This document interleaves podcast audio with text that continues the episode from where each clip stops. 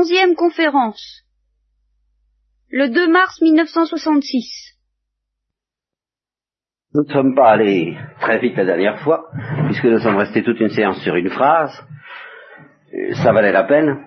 D'une manière générale, tout ce euh, début de la Bible et de la Genèse, toute cette histoire d'Abraham, euh, d'Isaac et de Jacob, que nous allons bientôt découvrir, mérite qu'on s'y arrête, qu'on y prenne le temps qu'il faut. On ira beaucoup plus vite plus tard. par exemple, justement j'y réfléchissais, je me disais, est-ce que je vais faire toute la Bible comme ça, Évidemment, je vous promets, par exemple, que il y a des chapitres entiers du Lévitique que, et des nombres que nous passerons allègrement, sans, sans même en dire un mot. Ce, sont tous ces passages où il est question des dimensions du temple. Ça présente de l'intérêt pour les spécialistes, mais enfin pour nous, nous pourrons nous en dispenser. Hein d'un autre côté, dans une autre perspective, et alors là où il y a peut-être des conclusions pratiques pour vous, je ne commenterai évidemment jamais de la même manière les psaumes. Et pourtant, les psaumes, Dieu sait si c'est important dans la Bible. Dieu sait si ça demande à être médité. Mais alors évidemment, une méditation qui vous incombe beaucoup plus qu'à moi. Mais je pourrais en dire plus, bien sûr, mais il faut quand même continuer la Genèse. Donc, au moment où Yahvé dit Abraham, lève les yeux au ciel, compte les étoiles, si tu peux, et telle sera ta postérité, Abraham crut en Yahvé, et celui fut compté comme justice. Alors Yahvé continue. C'est là où moi j'ai envie d'aller vite. Il lui dit, je suis Yahvé, je suis Dieu qui t'a fait sortir d'Ur des Chaldéens, vous voyez où c'est, je vous réindique l'endroit pour ceux qui n'étaient pas là, je t'ai fait sortir d'ici, n'est-ce pas, puis je t'ai fait balader. Et ça d'ailleurs, euh, cet aspect balade euh, de la vie d'Abraham euh, commence à lui être très sensible. Il, il, m'envoie pour faire quelque chose, c'est ça la valeur de ni la postérité comme nous allons le voir, ni le pays, veut me donner un pays, ben en fait je suis, en fait d'avoir un pays, je reste pas simplement vagabond et nomade, et pas du tout enraciné.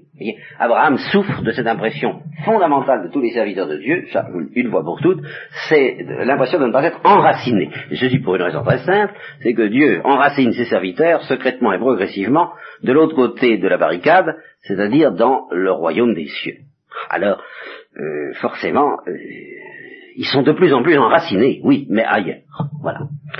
Et ça, Abraham ne s'en doute absolument pas encore pour le moment, et il a donc l'impression qu'il est sorti dur des Chaldéens pour se balader, pour se balader sans trop savoir où ça va se terminer.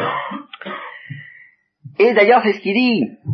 Il lui dit, mais à quoi euh, Donc je, je t'ai fait sortir dur des Chaldéens pour te donner ce pays où tu es en possession. Voyez-vous, c'est ça, pour t'enraciner.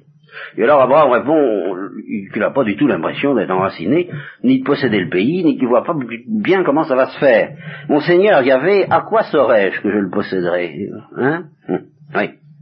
Alors, ici intervient pour la première fois le mystère de l'alliance. Ça, c'est un moment très important et très solennel. Les détails en sont curieux, assez mystérieux. Et je renonce à les expliquer parce que l'Église semble y renoncer elle-même. Les pères font sur ces détails des commentaires plus ou moins inspirés et géniaux, mais très personnels. Euh, par conséquent, euh, moi je préfère retenir ce qui est unanime et non pas ce qui est personnel à tel ou tel père. Alors on ne sait pas trop. Ce qu'on sait, c'est que les rites qu'utilise Yahvé à partir de maintenant, il ne les invente pas. Il ne les crée pas. Le seul rite, je crois, qui sera vraiment créé par Yahvé, nous le vérifierons quand nous y serons, c'est le rite de la Pâque. Alors celui-là a des caractères tout à fait particuliers, je crois, que nous examinerons en temps voulu. Mais le rite de l'alliance tel qu'il va être institué ici n'est pas neuf. en quoi ça consiste? Eh bien, ça consiste en ceci. On prend des animaux, alors voilà les animaux, une génisse de trois ans, une chèvre de trois ans, un bélier de trois ans, une tourterelle et un pigeon, un petit pigeon. Hein. alors, on laisse de côté les oiseaux, je ne sais pas pourquoi. Et puis alors, on coupe tous les autres animaux, la génisse, la chèvre et le bélier, en deux. Voilà. Alors moi, je que les animaux, très simplement, vous allez voir. Là, Voilà. Alors ça, c'est les deux moitiés de l'animal, vous voyez Alors, euh, vous pouvez mettre un petit carré, ça. Ça, c'est, la génisse, ça, c'est le- la chair. Ça, ça, c'est une synthèse. Et alors, on sépare les moitiés, pas comme elles le sont ici, et ceux qui vont faire l'alliance passent entre les moitiés. C'est un rite, quoi. Encore une fois, que Dieu n'invente pas, ça se trouve déjà adopté dans les civilisations de ce temps-là et de ces pays-là. Alors, qu'est-ce que ça veut dire? Ça veut dire ceci. Si je romps l'alliance qui est entre nous, chacun doit y passer. Vous voulez faire alliance avec moi? Bon, bah allez, allez me chercher la chienne du couvent, la chienne du couvent. On, on, y- met un sur deux chaises chaque moitié, et puis chacun passe entre les, entre les, les moitiés qui sont coupées. Et alors qu'est-ce que ça veut dire? Eh bien ça veut dire ceci. Si je romps l'alliance entre toi et moi, que je subisse le sort de ces animaux. Voilà, c'est le sens du, du rite en question. C'est très simple. C'est en effet c'est assez grave, oui. Eh ben oui, c'est très sérieux. C'est pas une c'est pas une alliance pour rire. Alors ce qu'il va y avoir de caractéristique dans cette alliance, je vous le signale tout de suite, pour le moment, c'est que Dieu seul passera. Sous quelle forme nous allons le voir. Mais il ne demande pas à Abraham de passer. Et par là, Yahvé marque que cette alliance est le fruit de son initiative à lui, et que pour le moment, ça reste une alliance unilatérale. Il a décidé de s'allier avec Abraham. Pourquoi? Qu'est-ce que ça veut dire? Et sans rien lui demander. Il lui demande pas, pour le moment, de s'engager, là. Hein? C'est Dieu seul qui va passer. Pourquoi? Qu'est-ce que ça veut dire? Eh bien, vous le saurez ultérieurement, quand nous aurons été plus loin dans l'analyse du mystère de la vie. Parce que là, nous touchons un mystère tellement profond, tellement précieux et tellement essentiel à la vérité chrétienne que je la mets sous cloche, si vous voulez, pour le moment. Je vous dis, regardez-la bien. hein, regardez bien, euh, nous saurons plus tard ce que ça veut dire, n'est-ce pas? Mais retenez bien cela. Hein. Dieu prend l'initiative tout seul de l'alliance et il euh, s'engage, lui, il s'engage vis-à-vis d'Abraham. Il ne demande qu'une seule chose à Abraham, c'est d'y croire. Vous voyez, re- retenez la, la la dernière fois. Il est cru, ça suffit. Ça, ça, c'est tout ce que je te demande. Tu me crois? Bon, eh ben moi, je m'engage. De toi, je te demande rien pour le moment. Pourquoi? Nous verrons plus tard. Mais retenez-le bien. Alors, donc, euh, va me chercher tous ces animaux-là. Abraham amène tous les animaux, il les coupe en deux, il place chaque moitié l'une en face de l'autre, mais pas les oiseaux. Alors à ce moment-là, avant que euh, Dieu n'est pas encore passé, hein, le rite n'est pas encore accompli. Euh, Abraham prépare le rite de l'alliance. Il prépare ce qu'il faut sur la demande de Dieu pour que le rite de l'alliance s'accomplisse, mais il ne s'est pas encore accompli. Et avant qu'il s'accomplisse, il va se passer quelque chose dans lequel Saint Jean de la Croix verrait sans doute toute l'image des purifications passives et tous les pères de l'Église verraient déjà euh, le premier passage, si je peux dire, sur toutes ces histoires de l'ombre de la croix.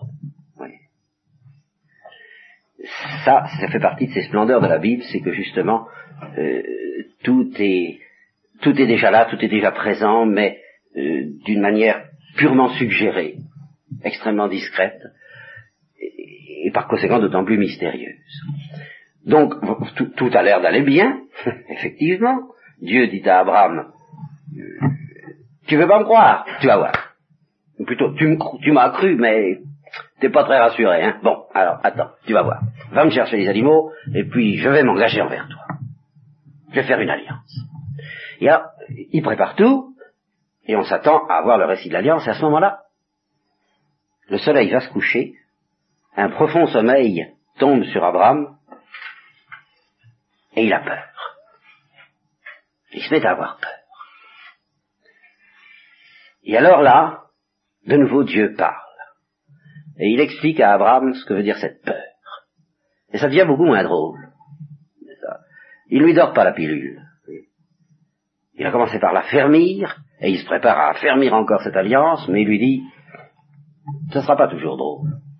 Sache bien que tes descendants seront des exilés, et tout de suite. Je te promets un pays, et en même temps, seront des exilés. Ce qu'Abraham est absolument incapable de faire, comme nous, au fond, c'est de voir comment toutes ces paroles et toutes ces promesses de Yahvé s'arrangent les avec les autres. Parce que ça a l'air de se contredire tout le temps. Nous, nous voyons à peu près comment ça s'arrange pour Abraham. Mais quand il s'agit de notre compte et du destin de l'Église, nous ne voyons pas mieux en fin de compte. Alors, tes descendants, à qui j'ai promis de posséder ce pays, eh bien, en fait, ce sont des exilés dans un pays qui ne sera pas le leur. Ils auront leur pays, mais ils ne seront pas dedans. Tout au moins pendant 400 ans. 400 ans. C'est pas euh, petite, une semaine d'absence, hein. Et non seulement ils sont en exil dans ce pays, mais ils seront esclaves. Et on les opprimera pendant 400 ans. C'est évidemment une allusion au séjour des Hébreux dans l'Égypte, avant la sortie d'Égypte et la conquête définitive de la terre promise.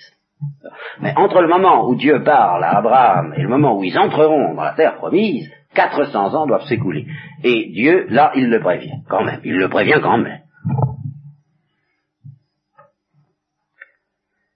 Mais le peuple qu'ils auront servi sera lui aussi jugé par moi, ce qui laisse entendre que cette épreuve sera une sorte de jugement quand même sur les Hébreux. Pourquoi? Là encore, nous verrons plus tard. Ce peuple sera lui aussi jugé par moi, et ils sortiront ensuite avec de grands biens. Bon, c'est déjà la promesse de, ce qui sera la sortie d'Égypte, avec Moïse. Quant à toi, eh bien tu ne verras pas tout ça. Toi, tu, vas mourir en paix.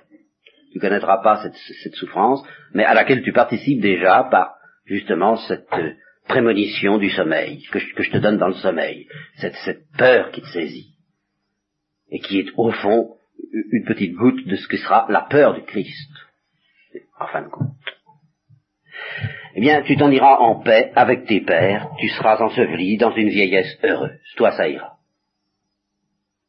Mais il faut que tu connaisses un petit peu quelque chose des mystères que je prépare à mon peuple. C'est à la quatrième génération, mais des générations de cent ans. C'est à la quatrième génération qu'ils reviendront ici. Car l'iniquité des Amoréens n'est pas encore à son comble. Alors là, je vous dois une toute petite explication sur les Amoréens. Oh, très courte. Euh, vous savez qu'il y a eu le déluge. Hein je ne suis pas beaucoup attardé là-dessus. Alors, tous les peuples qui sont ici, tout ça, ce sont fils de Noé, puisque tout ça a été repeuplé après le déluge. Donc tout, il y a tout un passage de la Bible que je ne vous ai pas lu, et où on explique les descendants de Noé. Vous savez peut-être, vous savez peut-être qu'il y en a trois principaux, Sem, Cam et pas? Alors parmi ces trois individus, il y en a un qui est quelqu'un de bien, c'est Sem, d'où viendront les Sémites. Tous les peuples dits Sémites, bah, ils viennent de Sem, lequel est un gentil garçon. Euh, il y a Japheth qui est assez neutre, ma foi. Et puis alors il y a Cam qui est pas bien. Alors les descendants de Cam, c'est sont en particulier les Canaans, qui habitent justement dans la terre, ce sont les principaux adversaires, les futurs principaux adversaires des Hébreux.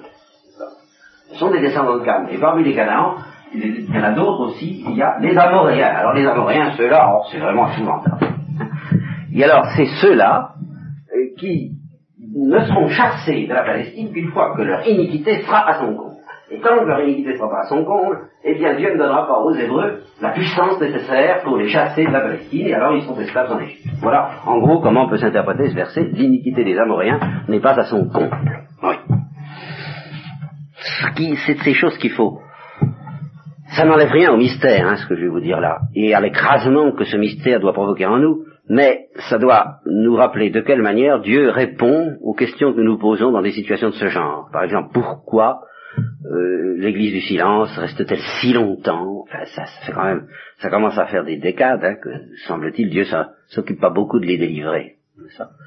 Eh bien, je ne vous donne pas la réponse comme euh, lumineuse et satisfaisante, mais je suis sûr que parmi les aspects de la vérité, il y en a bien d'autres qui expliquent dans la sagesse de Dieu cette apparente euh, inertie il y a le fait que l'iniquité des persécuteurs n'est pas encore à son comble. Évidemment, ça c'est pas, c'est pas très rassurant, mais c'est comme ça. Mais quand elle est à son comble, alors Dieu intervient.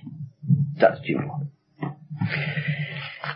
Alors, euh, donc Abraham passe, par un par un sale moment là. Hein. il y a, il a quelque chose de très lourd se met à peser sur lui, sur lequel Dieu lui donne quelques explications pendant quelques instants. Et puis le soleil se couche, la nuit s'étend, et alors, le rite de l'alliance, décrit en termes très sobres, très impressionnants, comme toujours dans la Bible, parce que toujours il y a le feu qui est toujours le symbole de Dieu. Voici qu'un four fumant et un brandon de feu passèrent entre les animaux partagés. Ce jour-là, Yahvé conclut une alliance avec Abraham dans ces termes, à ta postérité je donne ce pays, depuis le torrent d'Égypte, c'est-à-dire le Nil, jusqu'au grand fleuve, c'est-à-dire le Pharaon. Donc tout ça. En fait, pas sur tout ce point-là, bien entendu. Avait endroit euh, à la postérité d'Abraham, qui à son moment là par ici, euh, appartient tout ça. Et à ce moment-là, Dieu énumère tous les peuples qui, qui pullulent dans le coin, et c'est pas la peine que je vous lise cette énumération.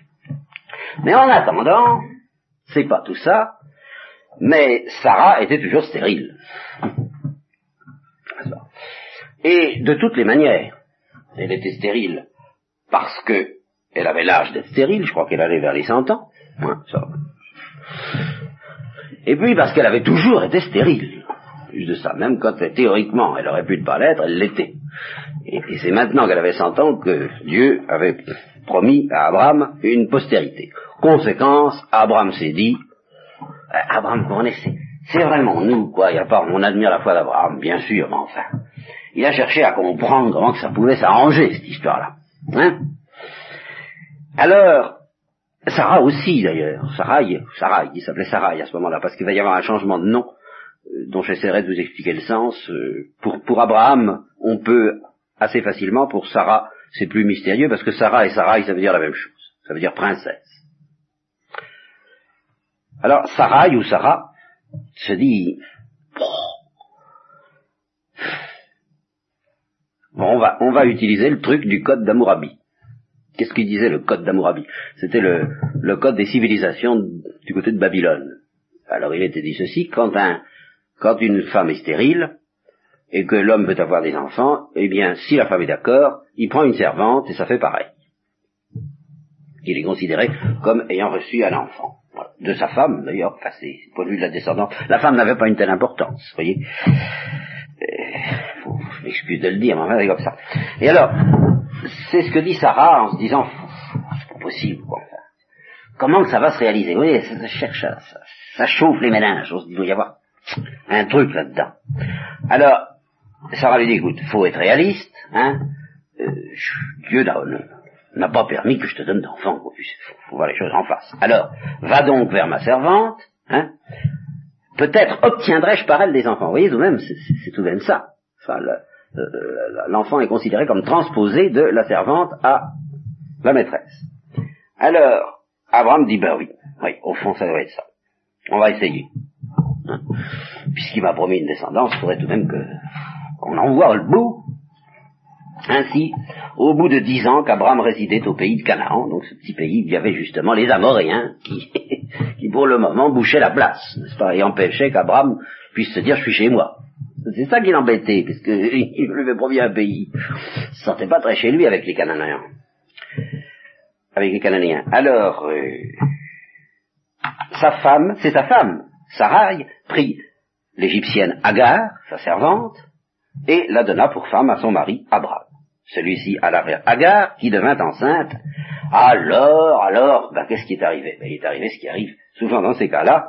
Euh, euh, la, servante s'est dit, moi j'existe. Et la maîtresse, c'est plus rien du tout. C'est dans le texte, hein, moi je ne fais que vous dire ce qui est dans le texte. Lorsqu'elle se vit enceinte, sa maîtresse ne compta plus à ses yeux. Rien du tout. Alors, euh, dans ces cas, ça arrivait souvent, remarquez que c'était prévu. Et ça se passait généralement très mal, parce que la femme réagissait énergiquement, et elle n'avait pas le droit, elle n'avait pas le droit de la mettre à la porte. Elle avait le droit de la réduire en esclavage, parce qu'il y a toutes sortes de nuances. Entre la servante, c'était pas l'esclave. Si l'esclave était trop outrecuidante à la suite de cette petite substitution, alors la femme, la maîtresse, avait le droit euh, de réduire l'autre en esclavage. Et lui en faire voir de toutes les couleurs. Mais pas de la mettre à la porte. Nuance. Alors, euh, Sarah dit à Abraham, ça va pas, hein Je suis en train d'être maltraité, ça va retomber sur toi. En tous cas, moi, je m'en vais demander à Dieu que ça retombe sur toi, que l'injure qui m'est faite retombe sur toi. Moi, j'ai mis ma servante entre tes bras, et puis, depuis qu'elle est enceinte, je ne compte plus. À ses yeux. Alors, que Dieu juge entre moi et toi. Ce qui veut dire, donne-moi tous les droits sur elle, parce qu'elle ne pouvait pas la réduire en esclavage sans l'accord d'Abraham. Or, Abraham aurait dû réfléchir à deux fois. C'est là où on voit vraiment la faiblesse de, ces pauvres hommes. Normalement, il était en train de, il est en train de donner un petit coup de pouce comme il pouvait pour la réalisation des promesses de Dieu. Ça se comprend, hein, surtout quand. Seulement alors, faut être logique. Si vraiment c'était la réalisation des promesses de Dieu, il n'avait quand même pas le droit euh, d'abandonner la servante et l'enfant, par conséquent, à la persécution de sa femme, qui allait devenir terrible, il devait bien s'en douter. Eh ben euh, voilà, il le fait. Remarquez qu'il y a un texte, ça c'est là où une des difficultés de la Bible, où l'histoire n'est pas racontée tout à fait de la même manière, qui raconte la même histoire, mais qui la raconte de manière différente, dans laquelle euh, c'est Dieu lui-même. Alors ça, il se peut que ce soit l'auteur qui ait arrangé ça pour excuser Abraham. C'est Dieu lui-même qui encourage Abraham à céder à Sarah. Mais ça, nous verrons ce texte plus tard. Hein. Moi, je vous raconte le texte tel que je le vois là. Alors Abraham dit, bon ben ça va, euh, fais ce que tu voudras. Alors naturellement, hein, pensez que Sarah maltraite Agar d'une telle manière que l'autre n'a plus qu'une chose à faire, c'est de s'en aller. Et elle s'enfuit. Et c'est là justement où Abraham se montre en dessous de tout, si ce n'est pas Dieu lui-même qui lui a demandé de le faire, parce que en s'enfuyant, elle emmène le fils, n'est-ce pas C'est-à-dire la promesse de Yahvé. Bah, bon, il ne semble pas avoir réagi haut. Alors, arrive elle s'en va, dans le désert.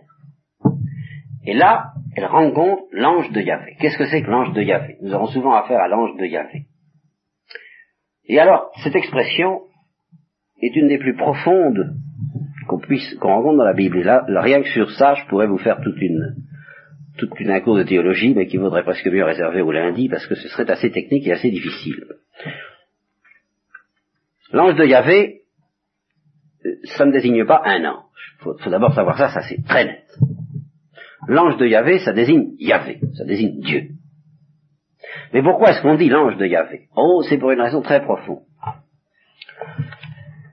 C'est tout simplement parce que quand, quand Yahvé se présente, quand Yahvé apparaît à quelqu'un, il revêt une forme visible. Or, les Hébreux, éduqués précisément par le Saint-Esprit, et l'auteur inspiré en particulier, avaient le sens que Dieu n'est pas visible. Donc même si c'est Dieu qui apparaît sous une forme visible, le fait qu'il emprunte une forme visible fait qu'on ne doit pas parler de cette manifestation de Dieu n'importe comment, et comme si c'était euh, purement et simplement Dieu. C'est une manifestation de Dieu, mais encore très lointaine de ce que Dieu est. Alors, cette manifestation de Dieu, bien qu'elle n'implique aucune personne créée, intermédiaire, n'est-ce pas euh, Il n'envoie pas quelqu'un d'autre, il est là, il, agit, il intervient en personne, mais à travers une manifestation visible qui est tellement distante de la réalité divine telle qu'elle est en soi, qu'on l'appelle l'ange de Yahvé. Mais ça veut dire Yahvé. Il faut le savoir. Quand Jacob euh, luttera en particulier avec l'ange, n'est-ce pas Épisode que nous verrons, mais sur pour lequel je vous renverrai un commentaire autorisé. Mais, mais quand Jacob luttera avec l'ange, eh bien, il lutte avec Dieu, c'est sûr. Mais Dieu, Dieu est désigné au début par un homme. Un homme lutte avec lui jusqu'à l'aurore. Pourquoi? Ben Parce qu'il faut bien que Dieu se manifeste d'une manière perceptible à la grossièreté humaine, sinon nous ne pouvons pas avoir affaire à Dieu. Si Dieu ne s'accommode pas à notre manière de grossière de comprendre. Et du simple fait que Dieu s'accommode à notre manière grossière de comprendre, on ne peut pas dire Dieu sans précaution. Alors on dit le messager de Dieu. C'est comme si on disait, si vous voulez, l'apparition de Dieu. Mais c'est pas Dieu même, tout à fait, quoique c'est Dieu qui est quand même là, il n'y a pas quelqu'un d'autre. Mais c'est Dieu à travers une apparition qui peut donner quelques soupçons très lointains de ce que Dieu est. C'est Dieu agissant à travers une forme visible. Eh bien, c'est ce qui arrive à Agar, c'est la première, qui a affaire à l'ange de Dieu, c'est-à-dire à une manifestation visible de Dieu.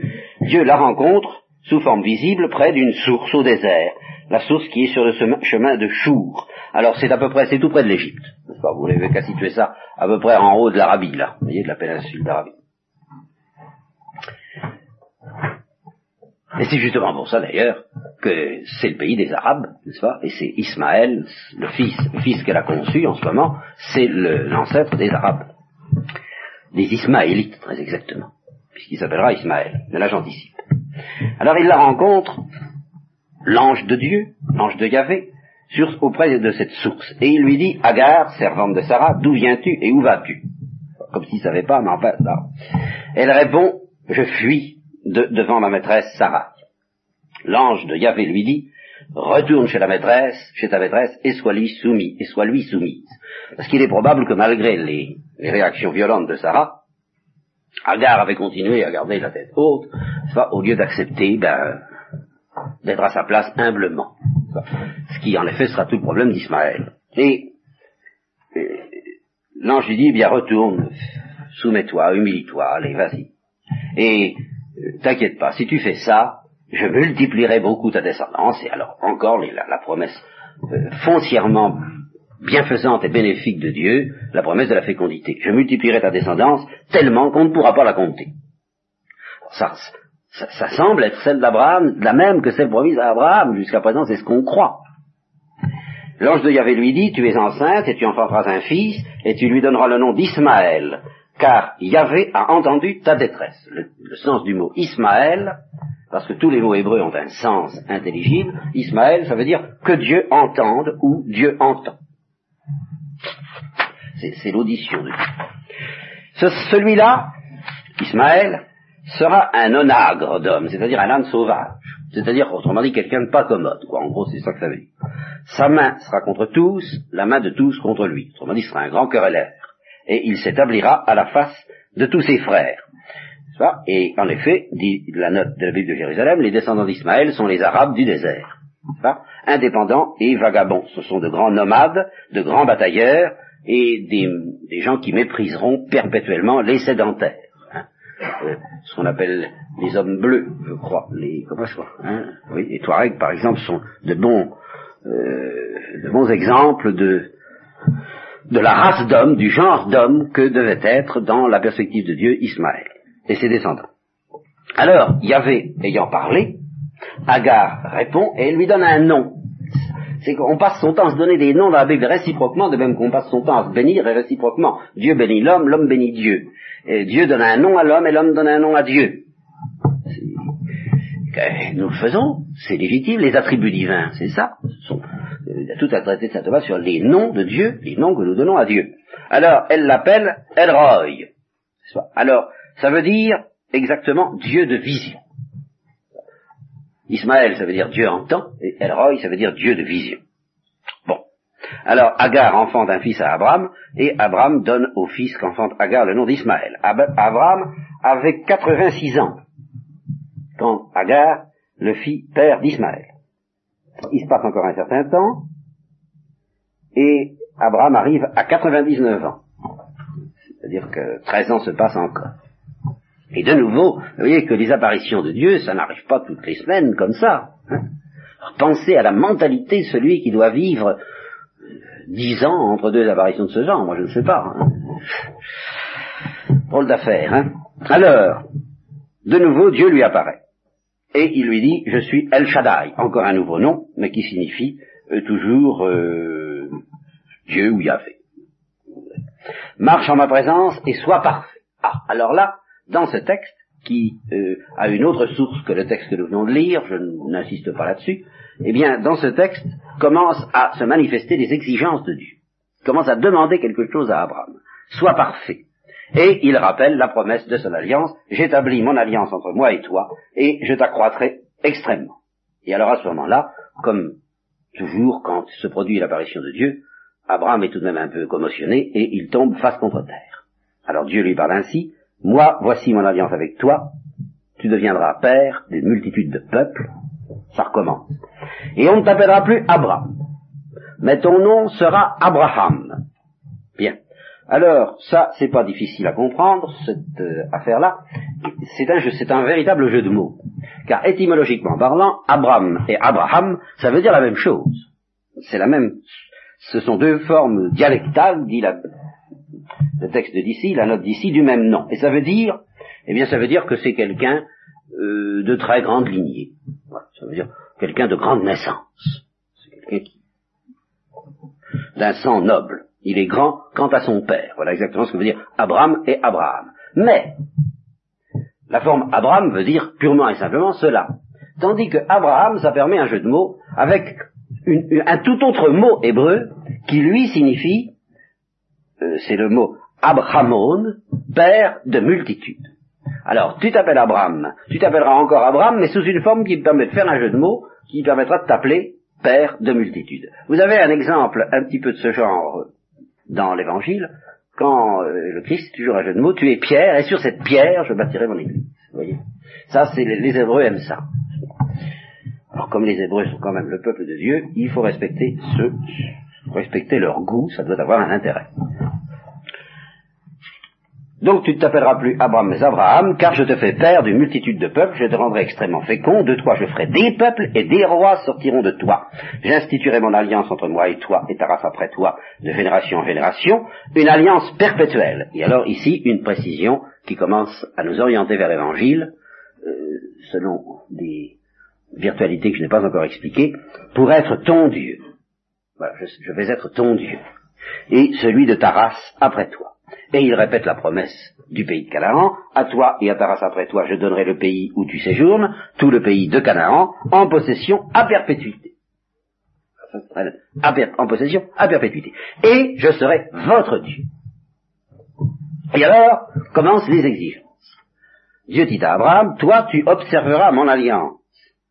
Et toi et ta race après toi, de génération en génération. Et alors là, euh, le, Dieu, dans, la première, euh, dans le premier récit de l'Alliance, n'avait rien demandé à Abraham, là, il va lui demander, euh, lui aussi, de faire un geste rituel qui marque son appartenance à Dieu. voyez? Et ce geste rituel sera la circoncision. Et voici mon alliance qui sera observée entre moi et vous, c'est-à-dire ta race après toi, que tous vos mâles soient circoncis. Quand ils auront huit jours, tous vos mâles seront circoncis de génération en génération. Alors la circoncision, là encore, n'est pas un rite inventé par Dieu. C'était un rite d'initiation sexuelle euh, et à la vie communautaire du clan assez répandu dans tout ce coin-là. Le sens profond de ce rite, il faudrait aller chercher auprès de Saint Paul, quand il parle de la circoncision du cœur, et savoir ce que veut dire la circoncision du cœur. Ça a un sens de pureté, certainement. De pureté à l'égard d'une alliance d'amour, et c'est pourquoi moi, je crois que le rite est pris d'une initiation sexuelle. Je crois qu'il faut le voir carrément. Et puis, aussi, euh, ça a quelque chose de légèrement, mais assez sérieusement sanglant. Suffisamment sanglant pour que, par exemple, je ne sais plus, nous verrons une histoire absolument sensationnelle dans quelque temps, où, euh, je ne sais plus qui fait ce coup-là, euh, c'est un des descendants de Jacob, je crois que c'est Judas, un des descendants de Jacob, euh, qui a affaire à un peuple qui ne lui plaît pas beaucoup. Et le peuple lui propose une alliance. Alors il dit à ce peuple, écoutez, d'accord, euh, d'accord, seulement faut vous faire circoncire parce qu'il n'y a pas moyen avec nous, on ne peut pas... Hein. alors, tous les hommes se font circoncire dans la citadelle, et alors il reste trois jours, plus ou moins malades. Oui, il y, a tout de même cet aspect-là. Ce qui permet de profiter aux Israélites de les massacrer tous une fois qu'ils ont été... Euh, alors c'est pour vous dire que tout de même, l'infirmité euh, provoquée par le rite de la circoncision n'est tout de même pas euh, inexistante, et l'aspect sanglant du sacrifice est le premier prélude du mystère du sang, qui aura toute sa euh, portée avec le Christ, évidemment.